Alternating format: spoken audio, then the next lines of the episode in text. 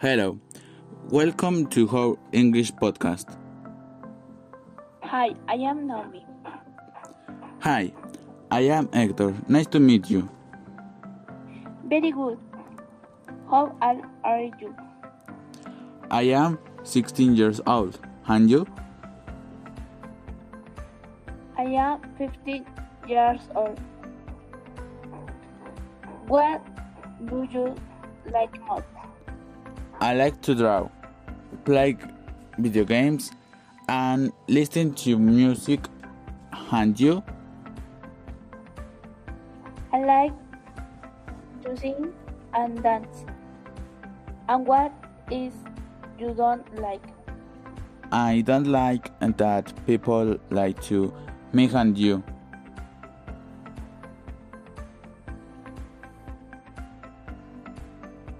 I also don't like people who are like. What is your favorite, favorite color? I am favorite color is black and white. How cool is my favorite color blue? How many brothers you have? I have two brothers. I only have one sister. Eh, hola, muy buenas tardes. Eh, bienvenidos a nuestro podcast. Hoy vamos a hablar de la comunicación y para empezar le voy a dar la palabra a mi compañero. A continuación, en algunos temas pondremos un pequeño audio que explique mejor lo que queremos dar a entender. Relaciones sanas y armónicas. Las relaciones saludables toman tiempo en desarrollarse y deben ser basadas en respeto y honestidad mutuamente. Esto es bien importante, especialmente cuando se decide salir con alguien en alguna cita. En una relación saludable, ambas personas deben tratarse con amabilidad y respeto, ser honestos el uno con el otro, gustarle pasar tiempo juntos, mostrar interés en las cosas que son importantes sobre usted y su pareja, respetar los límites emocionales, físicos y sexuales de ambos, hablar honestamente sobre sus sentimientos. Debemos tener un comportamiento adecuado, empezando por nuestras casas. Creo que no caímos en cuenta de Soy Fer, pero tienes toda la razón. En los diferentes espacios y momentos en los que nos relacionamos como la familia, la escuela y la comunidad, se presentan conflictos por los intereses individuales y el bienestar colectivo. Si deseamos ser guardianes de la convivencia, en primer lugar debemos aprender a convivir, aprender a manejar situaciones negativas y a dar soluciones a los problemas que se puedan presentar. Estoy de acuerdo con Jeffer. Es importante empezar por nuestras casas mejorando la relación con nuestros padres, hermanos y demás familiares. Hablar con ellos y escucharnos mutuamente. La comunicación es vital para fortalecer los lazos afectivos de la familia. Cuando haya problemas, debemos evitar las discusiones y palabras ofensivas. El respeto es fundamental para la sana convivencia familiar. Pienso que en la escuela también debemos promover la sana convivencia. Todos nosotros y nuestros compañeros deben practicar valores como la tolerancia, la solidaridad, la responsabilidad y el respeto. Ah, Ahora les vamos a, voy a hablar de la comunicación con base para las relaciones interpersonales. La comunicación es la base de las relaciones humanas. Por medio de ella se crea una trazabilidad de la historia de cada individuo, organización, cultura, etc.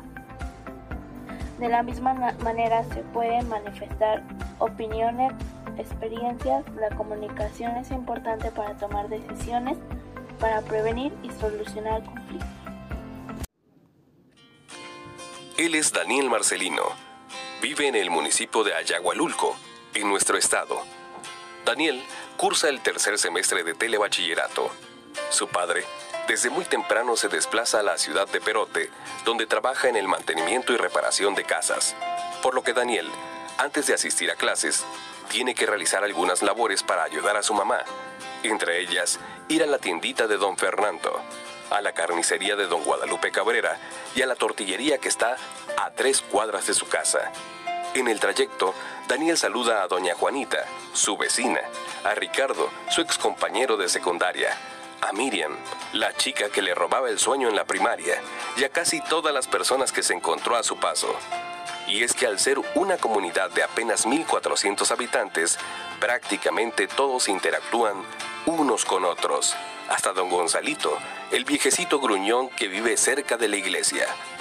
La interacción que tiene Daniel en su casa con sus padres y hermanos, en la calle, con sus vecinos, con sus amigos, con quienes le atienden en los diferentes locales comerciales y en su escuela, con sus maestros y compañeros, forma parte de algo que realizamos todos los días, a cada instante y que en muchas ocasiones pasamos por alto. Nos referimos a las relaciones interpersonales. Las ventajas del aprendizaje del idioma inglés como base de una comunicación afectiva con otras culturas. 1.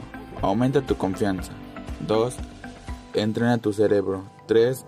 Viaja, viajar se hace divertido. 4. Tomar mejores decisiones. 5. Encuentras nuevos amigos. El autoconocimiento como base fundamental de aspiraciones. Eh, el autoconocimiento está basado en aprender a querernos y conocernos a nosotros mismos. Supone la madurez de conocer casualidades y defectos y apoyarse en los primeros y luchar contra los segundos. Cuando se avanza en el proceso del propio conocimiento, se puede también lograr mayor respeto, control y sistema. La tecnología como medio y recurso para concretar mis aspiraciones.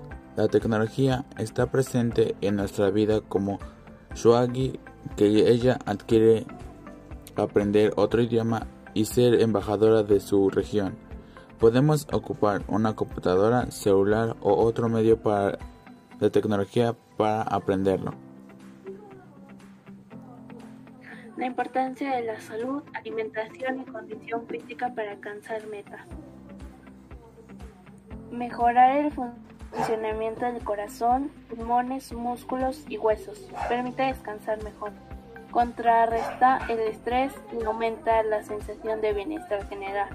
Ayuda en las prevenciones y tratamiento de enfermedades crónicas no transmisibles propuesta para lograr la inclusión y evitar la discriminación de hablantes de lenguas indígenas nacionales. Fomentar ese nuevo idioma en las escuelas para aprender y hacer que todos colaboren entre sí, para que las personas que hablan esa lengua no se sientan discriminadas y puedan mejorar su educación y su forma de hablar entre ellos. Así, también podría ayudar a Shoagi aprender el idioma de español e inglés y tener mayor conocimiento sobre lo que hablan, así sentirse identificados con los demás y que ella pueda ayudarles a tener el mismo idioma que ella habla para que todos vivan en mejor armonía.